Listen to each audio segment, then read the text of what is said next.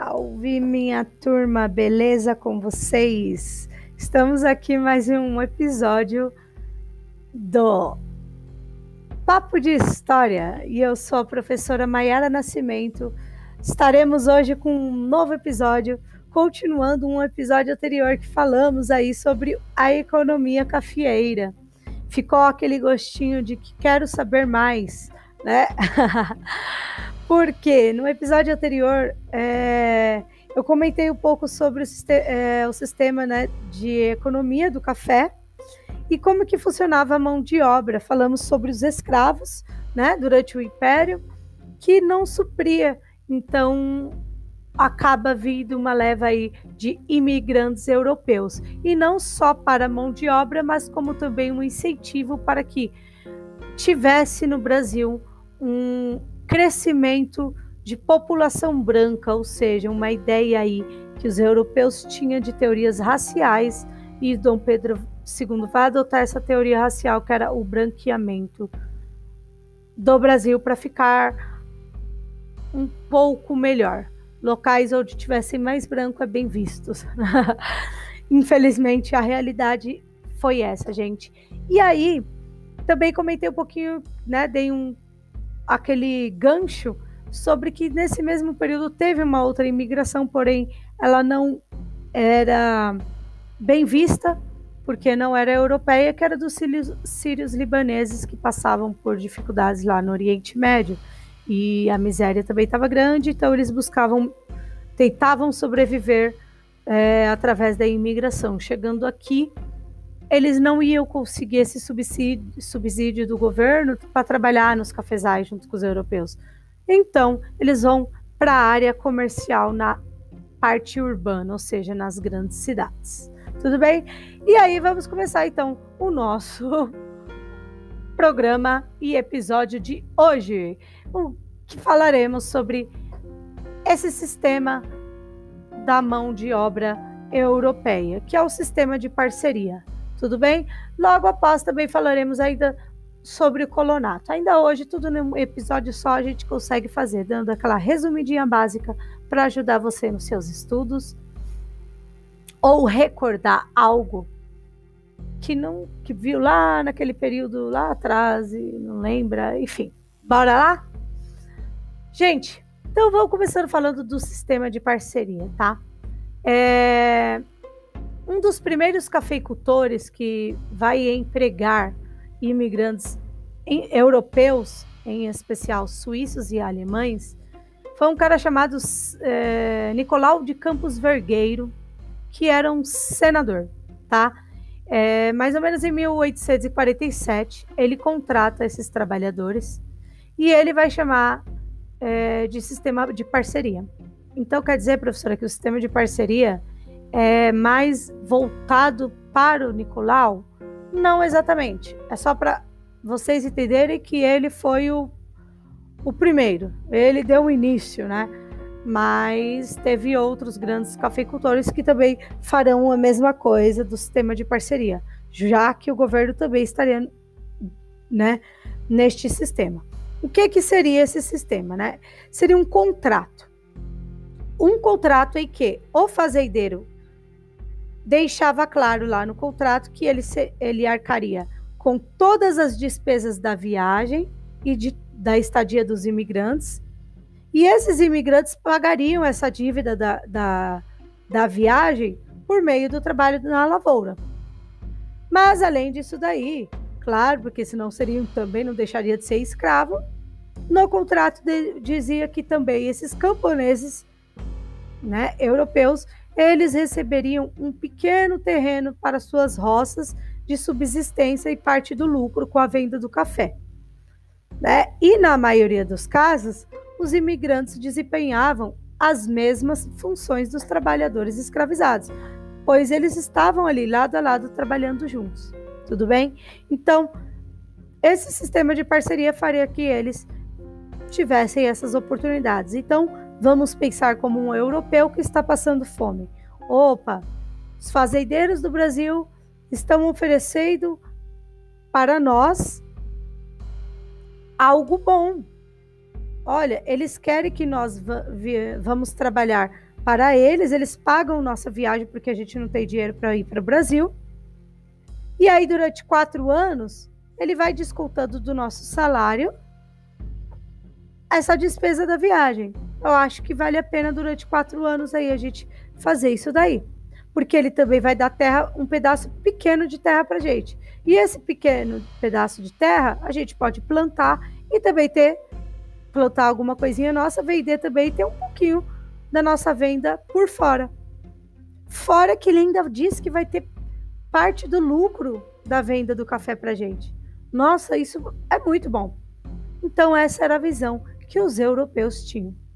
Na prática, esse sistema acabava sendo ao contrário do que seria o contrato, porque ele era um sistema que acabava prendendo os imigrantes aos cafeicultores, porque eles muitos desses não conseguiam pagar as dívidas.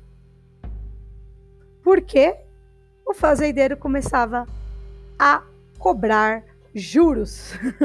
e esses juros consumiam o salário inteiro dos seus empregadores. Empregados, desculpa. Mas esses empregadores também cobravam pelas ferramentas. Eles cobravam pelos tecidos e alimentos até que as roças de subsistência passassem a produzir. Então, isso fazia com que aumentasse mais ainda a dívida do, dos trabalhadores. Então, quer dizer, Mayara, que todo o contrato que poderia, durante quatro anos, pagar a dívida da, da, da despesa de viagem e a estadia, que seria descontado no salário, deu no mesmo, porque até então ele dava a terra, mas para a pessoa cultivar as coisas, ela tem que comprar ferramentas, e essas ferramentas era o próprio patrão dele que, que cobrava, vendia. É isso aí, era uma forma de aluguel, digamos assim. Cobrava das ferramentas. Ah, eu quero fazer roupas para vender. Ah, você quer tecido? Tá, eu dou aqui para você. Mas descontava do salário. E tinha juros. É isso. Acabava então deixando mesmo eles com as dívidas super altas, tá? Havia casos até de que teve que tinha empregador, alguns fazendeiros que nem cumpria sua parte do contrato, ou seja, o que você acabou de falar já é não cumprir a parte do contrato. Sim, mas tinha uns piores que nem disponibilizava sequer um alojamento, um, um pedaço de terra para os seus trabalhadores. E esses daí acabavam então improvisando, né, o, o, aonde morar. Eles, os próprios imigrantes, improvisavam a, a sua moradia, tá? Tem registros, gente, de pessoas, né, se vocês jogam no Google, vocês conseguem uns registros de pessoas aí de, de aprisionamento, de agressão física aos imigrantes. E tinha também né, tais que ocorriam assim com os trabalhadores escravizados. Então, as agressões eram tanto de escravizados quanto dos trabalhadores que acabavam não deixando ser de escravo, né? Então, muitos trabalhadores acabava, acabavam vendo, né, esse sistema de parceria como uma continuidade de escravidão do Brasil.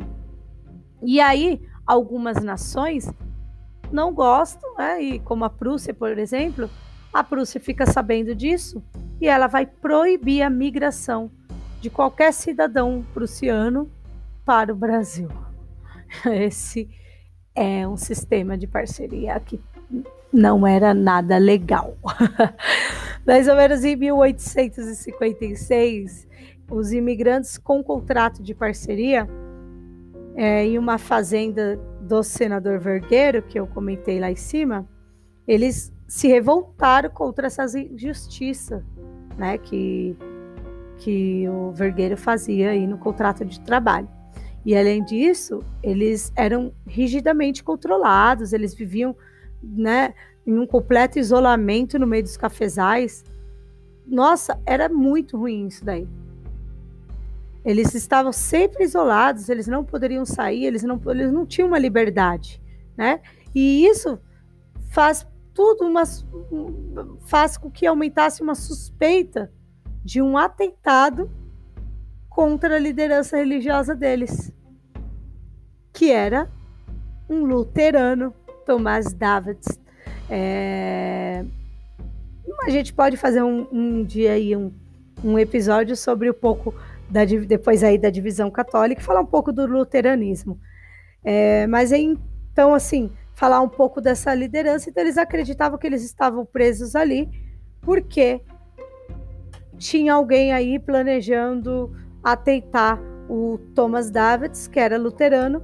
Então, por isso, eles provocam um motim, né, uma manifestação, e que ficou conhecido como revolta de Ibicaba. É, essa revolta de Ibicaba é, ficou tão conhecida porque essa repercussão do, dos revoltosos foram, foi muito extensa, né? Foi grande, tão grande que o imperador acaba redefinindo essas relações de trabalho entre imigrantes e proprietários das fazendas, tá? E aí anos depois, né, tendo retornado à Suíça, o Davids escreve um livro sobre essa experiência dele como imigrante, fala sobre a revolta de Ibicaba e o livro ele coloca assim, é, o nome do livro ele dá Memórias de um Colono no Brasil, certo? Então ele vai escrever o livro e quem vê o livro sabe aí como é era a sensação do, dos suíços presos nas fazendas aí de vergueiro. Tudo bem? E aí veio o sistema do colonato por conta desse, dessa época, tá? É, vale dizer então que o sistema de parceria começa em 1847 é, por conta do senador Vergueiro e ela vai se estender, né, por todo esse tempo aí.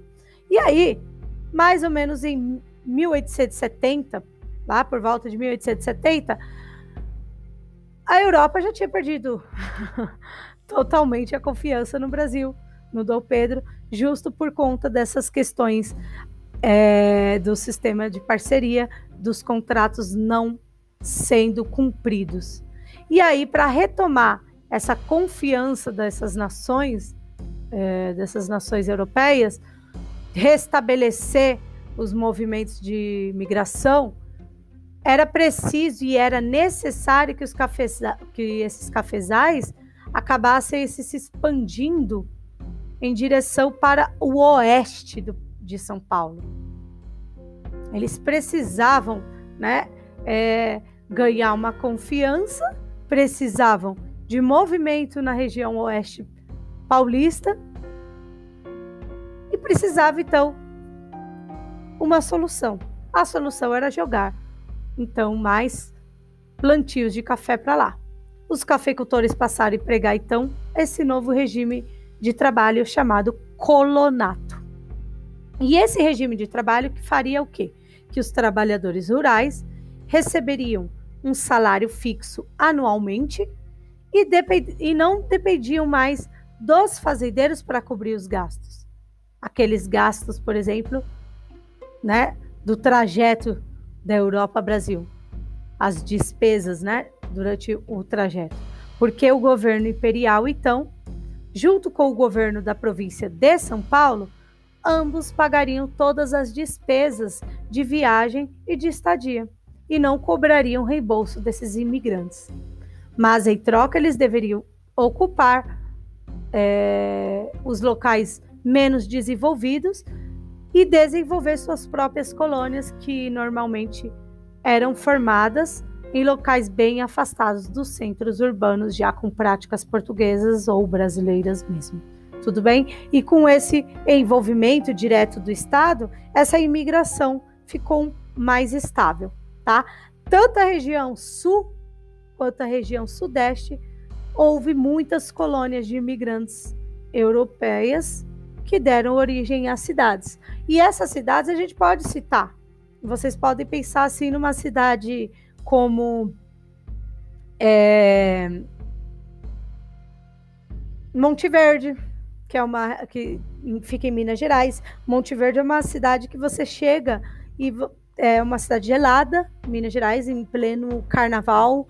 Você pode sentir lá uma temperatura de 12 graus, 13 graus, né? E, e isso é um exemplo. Tem o Lambra, é, podemos falar na região sul também de regiões que foi formada por alemães. Então, cidades que vocês conseguem perceber que ela tem umas as casas e práticas europeias, foi por conta desse sistema do colonato. Tudo bem?